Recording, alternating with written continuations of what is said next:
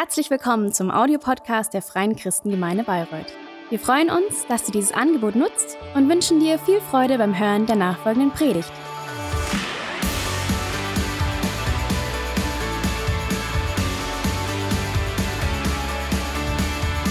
And now, like I said, I'm excited for the preaching from Thomas. And on the 26th of December, he had uh, his birthday. You know, it's something between uh, Christmas and the New Year. So, Thomas, a hand of applause for you, God's blessing for you. And we really, really appreciate you from all our hearts, Christine and I, just personally. You know, I think, you know, Thomas has been the longest here, also his wife, Andrea, longer. But they, you can say this yourself. Okay, Thomas, have a wonderful time. We are excited for the word you have for us. In. Seit 1985 I haven't been so long here. habe ich mich entschieden, in die FCG einzutreten. I came here in the year uh, 85 in October. Ja, guten Morgen. So, good morning to you. I wish you all a blessed Sunday. I wish you all a blessed and healthy and successful new year 2021. To all of you who are here, And for all those who are sitting at home watching, whether it's on your tablet, your TV, Ich möchte euch mit reinnehmen I just want to take you into um, the word for 2021. Before we come to it, I want to take you first into the past, into the 2nd April 1955. 1945 hier in Deutschland war eine Zeit, 2nd April man immer noch versucht 1955. It's a ähm, time den Krieg irgendwie, weiß gar nicht, zu where gewinnen oder so, people still started to, uh, tried to win ähm, the war. And deutsche Wehrmacht völlig am Ende und überall sind At that time, you know, the Germans had actually lost, and there were Russian uh, planes and American planes and English planes all over, and they were just bombing things and destroying things, and the um, really the resistance of the Germans to really destroy it and to just bring it to an end. On, on the 2nd of April in 1955, 55, there was a special, uh, train, and it was uh, discovered by the Americans, and it was bombed. And so it wasn't really uh, uh, bombed well. So it, something small got broken. So it just was laying there um, at the station in Eckartshausen. This is in Schwäbisch Hall in Baden-Württemberg. And so there in the station, there was this train, and they wanted to go and they said, if we want to go further, we just need to off. And then they went away, you know. So they took some of the wagons off and then they went on. So they used to call them like animal wagons and then they just left them there.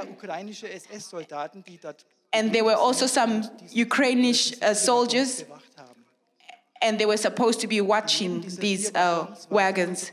And in in each of these were 75 people from some uh, concentration camp. They wanted to, to take them um, away so that nobody would uh, know what has been happening in Germany at that time. So, in these uh, 75 people, they were thirsty. They were so hungry they couldn't even go to the toilet. They were really packed up, as you can see the picture uh, from um, film that showed this, and they were calling for help. They were calling for mercy. They were calling. There were about 300, uh, 302 altogether. No one knows where they were coming from, what concentration camp, what happened to them. But there in Eckartshausen, they were crying for help, crying for help. And this call of help could be heard in this whole area day and night. And you can see the pastor of that area and the, the, the, the mayor of the area. They went there and they went and they were complaining. They were saying, hey, you know, they should, it, should- it should be quiet here. You know, this problem has to be solved.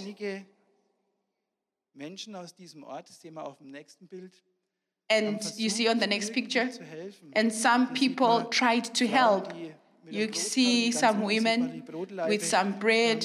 You can see the bread there. They tried to come to this uh, train to come and give the people some food. Es geht drei Tage so. It this was going on for three days, and on the third day, Sie stellen früh the people in this village can't can't take it anymore, Keiner weiß warum. and they discover that the soldiers have run away. No one knows why.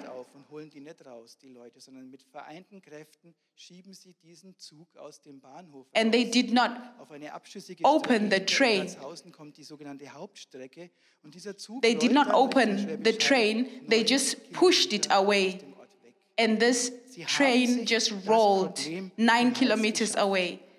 What they did is they just took the problem away. soll wirklich ein Satz They just der damals auch took the problem away, they just um, avoided it, so to say. Niemand weiß, was mit diesen vier Waggons passiert ist. No one weiß, knows was what happened to this die da drin train. waren. No one knows what happens to the people who were in there. Dorfbewohner haben sich das Problem But vom Hals the villagers, they just got rid of the problem. And in 1994 wurde 19 ein Kinofilm daraus gedreht. Das war noch 80 and in 1994 they made a, a movie out of it. It's called Three Days in April, if you want to watch it. You know what these people needed? These people needed compassion. Menschen hätten Barmherzigkeit gebraucht. These people needed compassion. sich das Problem vom Hals schaffen wollten. They didn't need people who wanted to get rid of the problem. kümmere dich darum. People who wanted to just say, hey, nachts nicht schlafen. all the uh, you elders and you leaders, get rid of the problem. I can't sleep at night. The people needed compassion. And this is what is the word for this year be compassionate. I don't know if you already received the devotional for this year, and that verse for this year um, is uh, compassion. And as I was preparing for the preaching, I thought to myself, wow, this is a prophetic word, you know. Uh, they already choose these verses like years before. Um, so with everything happened in 2020, no one knew it at that time. For, but for 2021, they had chosen this verse, be compassionate. You know, they choose these verses for a long time. And aber ganz bedeutsamen Satz they always choose a very small verse from the Bible and they just take it as a verse for the whole year, you know, for comfort, for challenge, like this year. unter einem Satz der Heiligen Every year always has a verse. And they put every year under a specific verse, and this is the verse for this year. So the evangelical churches, the Pentecost, so use churches, they just release every year this Bible verse. So you see it um, on the next page. immer mit, einem, mit einer Grafik oder mit einem Gemälde It's always put together with a, a picture, a painting, and this is the one for this year. It says, Be compassionate as your Father is compassionate. It's very short, so simple, und so voller Inhalt. Seid barmherzig. and it's so full of content. Be compassionate as your Father is compassionate. mal in die Bibel This verse, und mal geguckt. I Da steht im looked in the Bible. im Kontext einer It's in the context, the context of a preaching that Jesus was holding. This is uh, the mount, the preaching on the mountain. And he was, Jesus was on the mountain with his disciples and he had been praying. And after he had prayed, the next morning he chose his 12 disciples out of all the people who were following him. And he went with these 12 people and he was standing there in the valley and there were hundreds and thousands of people there who wanted to hear from him. They wanted to be blessed by him. They wanted to hear his words. They wanted to be healed by him. And these people, to these people, he was preaching to them. And you know, this preaching is called um, the Sermon on the Mount. It's the same preaching. You find it in the book of Matthew. You and you know, so that's the Sermon on the Mount. It is one of the most famous uh, preachings that Jesus held. It is the foundation of the life, uh, the living of people. And right in the middle of this is this sentence. So. This is how painters imagined uh, the Mount, uh, the Sermon on the Mount to have been. And it's a picture that hangs in the Vatican. Vatican City. So, some passages from it Kernstücke des Christentums. Denk mal are really the core of. Christianity. When you think, Denkt an das Gebot der Feindesliebe. when he, uh, he talks about loving your enemies, Zurechtkommen und es versuchen irgendwie that we find it so difficult to do and we want to translate it or interpret it differently. When you think about loving your neighbors, when you think of our Father, these are things that you find in this sermon. And right in the middle there, there's just a small sentence. It's just small and short, and it says, Inhaltsschwer, seid barmherzig. And it says, you'll be compassionate. And it's just full, full, it's just full of value. And now I want to start with my preaching. There are just three points that I want us to look at this morning when we want to understand this sentence. We want to understand what compassion is. What is compassion? miteinander nicht gebrauchen. This is something that we don't use so often when we are talking to each other. It's a word that we know from the Bible, but it's not a word that we are using every day when we are talking to each other. It's an old word, actually. Wenn wir in der Bibel bleiben, When we look in the Bible, bleiben, dann stellen when we go into the book of Luke, then we realize that Jesus himself defined Kann man sich heute gar nicht mehr vorstellen. compassion. It's a crazy story, you can't even imagine it. This is in the book of Luke 10, and Jesus tells a story. Ein Mann ging von Jerusalem nach Jericho. And it says er von Räubern überfallen. Sie schlugen ihn zusammen, raubten ihn aus. from verse 30 A certain man went down from Jerusalem to Jericho and fell among thieves, which stripped him of his clothes and wounded him and departed, leaving him half dead. And by chance they came down a certain priest that way, and when he saw him, he passed by on the other side. And likewise a Levite, when he was at that place, came and looked on him and passed by on the other side. But a certain Samaritan, as he journeyed, came where he was, and when he saw him, he had compassion on him, and went to him and bound up his wounds, pouring in oil and wine, and set him on his own beast, and brought him to an inn, and took care of him. And on the next day, when he was about to go, he took out two pence and gave them to the host, and said to him, Take care of him, and whatsoever you spend more, when I come again, I will repay you. kennt ihr alle, oder? Die Geschichte You compassionate Samaritan. This is the story of the good Samaritan, the compassionate Samaritan. Samariter zeigt uns, was mit Barmherzigkeit This Samaritan shows us what compassion is. When Jesus calls us to be compassionate, what he means. Because the priest wasn't compassionate, who went Hals on to the other side of the road to get rid of the problem, like the people in. Er hat. It was not the Levite who pretended he hadn't seen anything. How normal is it nowadays when something happens to just walk past? You know, to say, yeah, somebody's going to do it, you know, or to just to just avoid it, how normal it has become. But there is somebody for the people who were living there. It was a person who was an outsider, a person who was despised, a Samaritan, maybe a refugee, maybe a person who, who comes from another country, a person who doesn't just belong there because this person sees dif- uh, looks So ein Mensch different. This is the type of person it was, vielleicht als minderwertig who is different, who's looked upon lowly. This person, this person is dem, compassionate. He just comes out of his program for the day. You know, he's got probably an appointment on that day. He's got things to do. He's got business to take care of, but he's compassionate. And to be compassionate means I am moved by the problems or the needs of others. You know, I stand to them. I try to help these people. I try to be there for them. waren nicht barmherzig. Die religiöse The ones- Elite war nicht The, the priests, the Levites. They were not compassionate, but the outsider was compassionate. Compassion, it's an old word. It's not pity, it's more than this.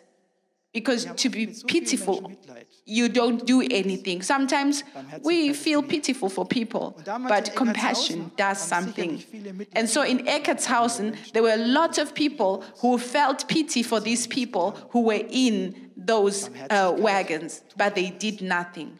Compassion does something. Mitleid, tun aber nichts. A lot of people feel pity for others. They don't even try but to do something. Es ist dann so In this movie, dass nur zwei in diesem it's shown that only two people were compassionate in this place who tried to do something, two women who tried Experten in den Waggons. To help the people in the wagons. Wenn wir in die Psychotherapie reinschauen, da haben wir einen If you go into psychotherapy, gibt auch den Begriff they've got a, aber da gibt's a title or a name for this.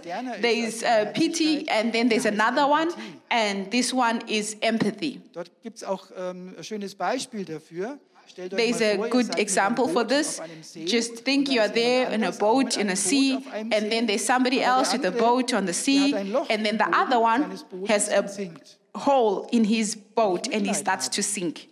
If I am got pity for the person, Wenn ich empathisch then I sit with him in the boat and we sink together. But if I'm compassionate and Und so müssen wir have empathy, then I take him out of the boat. So you have to see that compassion is something that does something. So this good Samaritan, he was didn't just feel pity, he did something. He was compassionate. Es gibt eine deutsche Germanistin und Philosophin, There is a German um, Barmherzigkeit zu definieren. philosophy person who tried to define uh, compassion. This was uh, Elke Hamburger, and they said compassion die etwas tut. is the love of one's neighbor that does something. It's that love that works, that does, that handles. So this is why we say there is an act of compassion because you do. something. The one who is compassionate opens their heart to the other person. They open their heart and they receive the other person. And without an act of compassion, there is no love. You cannot, um, without an act of compassion, you cannot Ohne Barmherzigkeit you cannot um, do the words that God spoke in his Sermon of the Mount because without compassion, you can't act out something. So, compassion is the love of one's neighbor in action. And so now the text becomes a bit more challenging when it says, Be compassionate as your Father in heaven is compassionate. And the first part of our verse for the year is Be compassionate. Ein Aufruf an dich. Be compassionate. It's a call out to you. It's a call out to me. Be compassionate. This means open your heart to others. Means open your heart. Mensch. Und wenn's Be just a person. And when it's needful, be do that what is needed. Because good. Life can work out only in that way. And this is why this text Feldrede oder Bergpredigt. in the middle of the Sermon of the Mount Barmherzigkeit ist der zentrale Punkt. because compassion is really die wir als the center, the middle, the a character that we as Christians should have.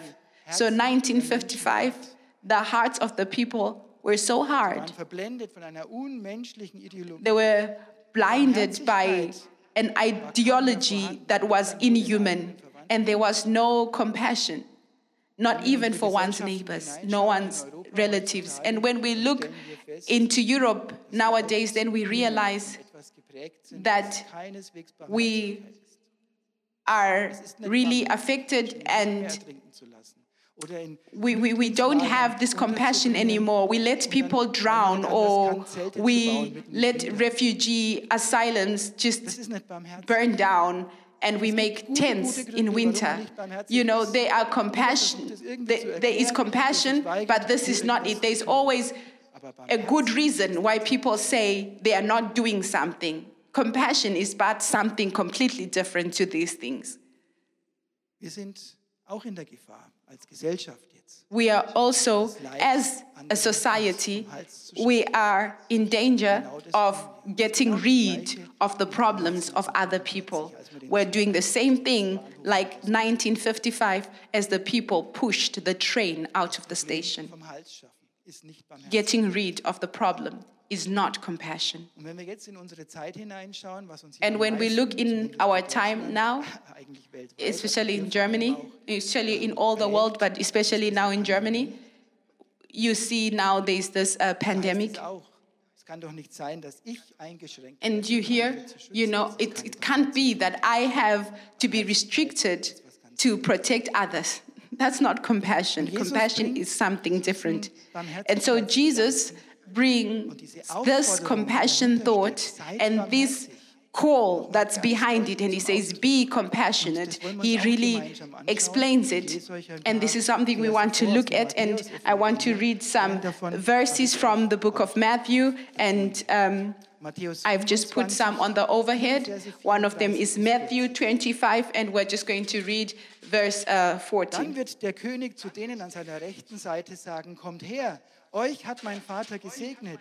Nehmt Gottes Reich in Besitz, dass er And the king shall answer and say to them, Verily I say to you, in als ich hungrig war, habt ihr mir zu essen gegeben. Als ich Durst hatte, bekam ich von euch etwas zu trinken. Ich war ein Fremder bei euch und ihr habt mich aufgenommen. Sorry, from verse 34. Then shall the king say to them on his right hand, Come, you blessed of my father, inherit the kingdom prepared for you from the foundation of the world. For I was hungry, and you gave me meat. I was thirsty, and you gave me drink. I was a stranger, and you took me in. Naked, and you clothed me. I was sick, and you visited me. I was in prison, and you came to me. Then shall the righteous answer him, saying, Lord, when saw we you hungry and fed you, thirsty and gave you to drink? When were you a stranger and you took you in, or naked and we clothed you? Or when saw you see, saw we you sick or in prison and came to you? And the king shall answer and say to them, Truly I say to you, when you did it to one of the least of these, my brothers,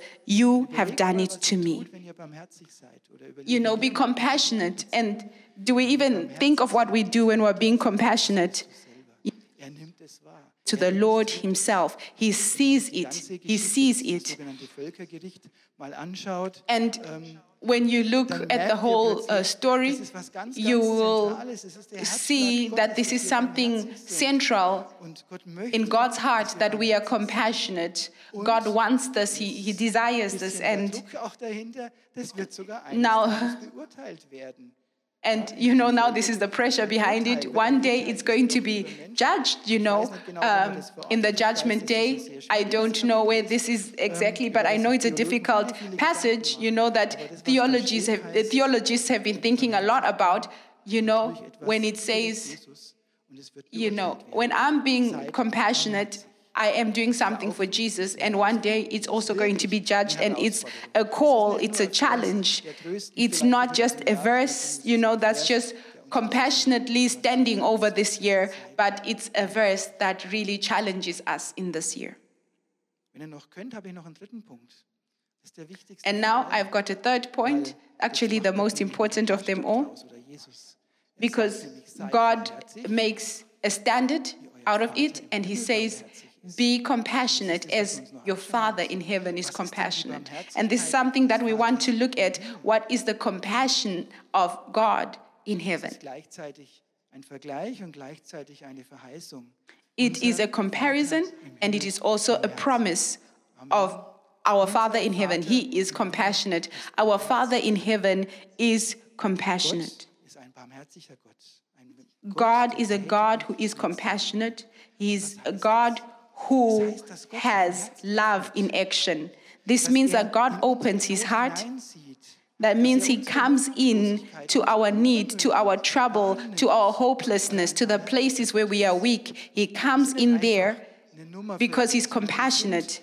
We're not just a number to him. We are people. We're people with needs, with worries, with hopelessness. We are people who are weak. We are people with problems, with sicknesses, and God sees this. Be compassionate as your Father in heaven is compassionate. Not, die ihr seht, und da kann man das Ganze auch And one need that he sees, Hoffnungslosigkeit, die wir haben, one hopelessness that we have, and one weakness that we have that's really in us as people is that we are so far away from God. We are so far away from God. We are so far away from the Sermon on the Mount, from that what Jesus was preaching.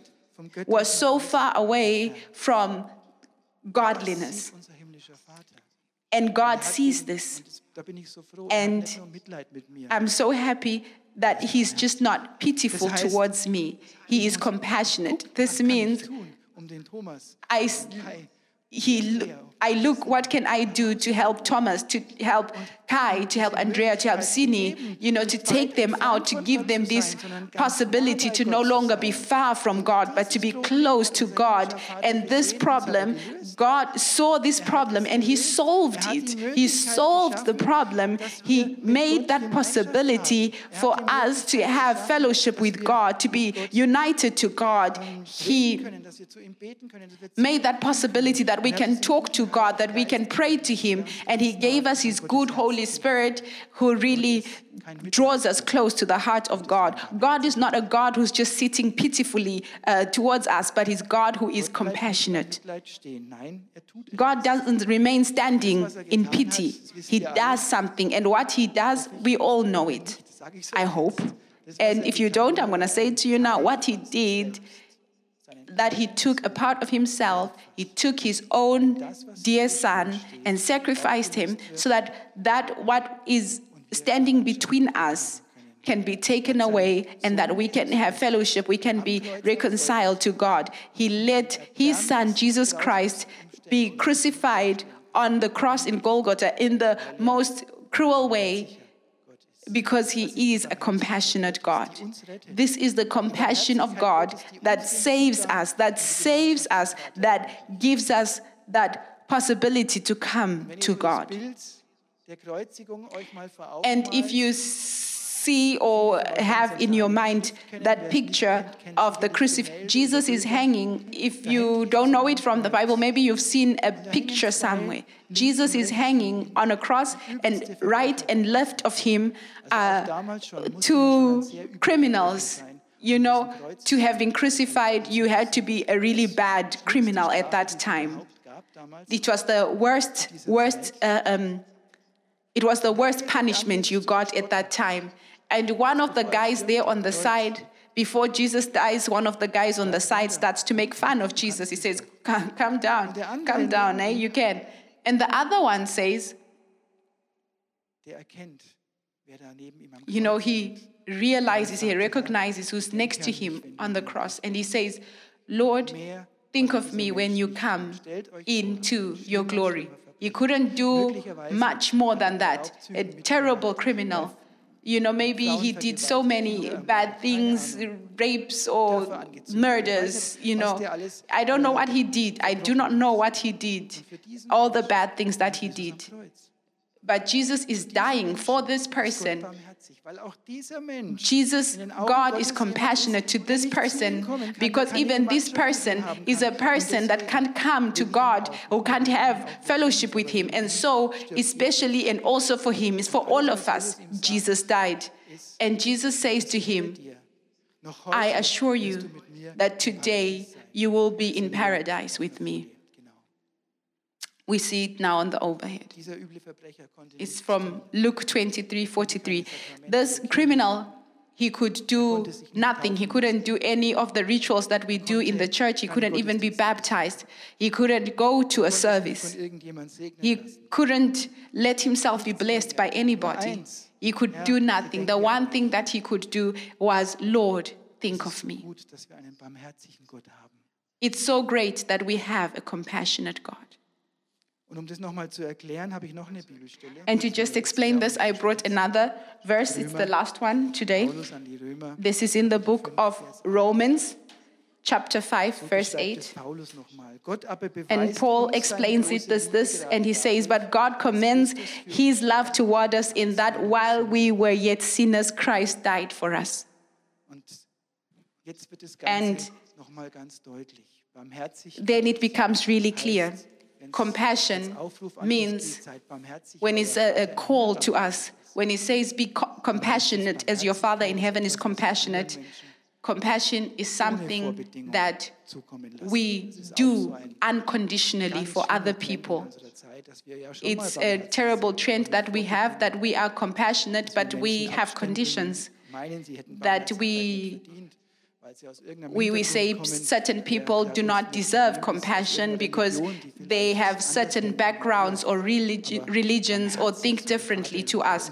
But to be compassionate as God is compassionate means to be compassionate without condition. It means to just be compassionate to somebody because the other person is a person. You see, the criminal next to Jesus, you know, Jesus could have said, you know what? Chance gehabt und du hast you have um had the chance your whole life, but you used your life to do bad things. But Jesus doesn't say that to him. He doesn't put a condition. And when it says be compassionate, then it really means to und alles andere just treat somebody as a person because they're a person. And that is a challenge. That is a challenge for all of us. gut, wenn wir als Christen And I think it will be good if we as Christians Vorbild sind in dem neuen Jahr. could be a role model in this new year to be compassionate. And it begins with how we speak, with how we talk about others, Verbal Dinge beurteilen with how und es hört we judge wenn wir den things, Menschen begegnen, die gerade and it's also with how we treat other people who need our help. Für mich eine Be compassionate. For me, it's a challenge. in diesem Jahr. I'm going this uh, to have to look and remember this verse, look at it and remember it in most of the year. Um, I just want to come to the end. Das ist die Liebe und die Barmherzigkeit Gottes, dass Jesus This is the love and compassion of God that Jesus went on the cross for us while we were yet sinners. Jesus kann jeder kommen. Selbst der Everybody can come to Jesus. Everybody. He even Jesus nimmt jeden an. Er because Jesus receives everybody. He even took me er wird auch dich annehmen.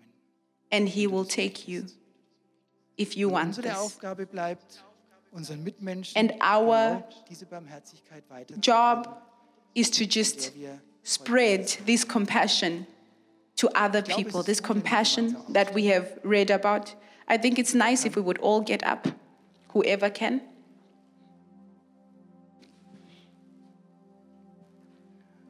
und einfach kurz miteinander beten. And if we would just pray together. Lieber Vater im Himmel, von Heavenly Father, wir dir heute danken für deine We want to thank you from the bottom of our du hast uns hearts for your Weihnachten deinen Sohn compassion. You gave er us your son, and at Easter you let him sich genommen hat. Be um crucified Beziehung zu dir and take our sin and our pain in order to give us a relationship to you. uns dir nahen. Thank you, Jesus. sind heilig gesprochen. We can come close to you. You've made us holy, and you have delivered us from being egoistic and selfish and from death because you love us, because you have loved us while we were yet sinners. You are Danke, dass du uns compassionate. auch unsere Hartherzigkeit, Thank you unser Wegschauen that. Danke, you dass du uns forgive us for our hard- heartedness. und Güte ins Herz Thank you that you put compassion and goodness in our hearts through your Holy Spirit. And through your help, we can be compassionate. Amen. Bleiben wir mal gemeinsam stehen. Let's just remain du heute Morgen standing. so zum ersten Mal If this morning you've just heard about the compassion of the Father for the first time, begriffen hast, was es bedeutet, when you've maybe understood it for the first time, this compassion of the Lord, Oder wenn du heute diese Gewissheit haben möchtest, or maybe you want to just have this dass du mit assurance from Jesus that you will be in paradise with Jesus. Vielleicht kurz deine then I just want to ask you to just lift up your hand so that I can pray for you. Thank Ich möchte you. einfach ein kurzes Gebet sprechen. I just want to pray just a short prayer. Für euch mit. You may just uh, pray silently for yourself. gehoben hast, dann ist es dein Gebet And if you lifted up your hand, then it's your prayer this morning. Lieber Herr Jesus, ich glaube, dass Dear Jesus, I believe Gottes bist und für that you are the Son of God and that you died for me on the cross. und hilf mir, Forgive me my sins and help me to forgive those who have hurt me. I give my old life away and I ask you to make a new creation out of me. Strengthen my faith and give me a new spirit, a new compassionate and happy heart. And may you give me eternal life and may you lead me through the Holy Spirit into all truth. I can trust you towards the end and live according to your word. You are my Lord and I belong to you. Amen.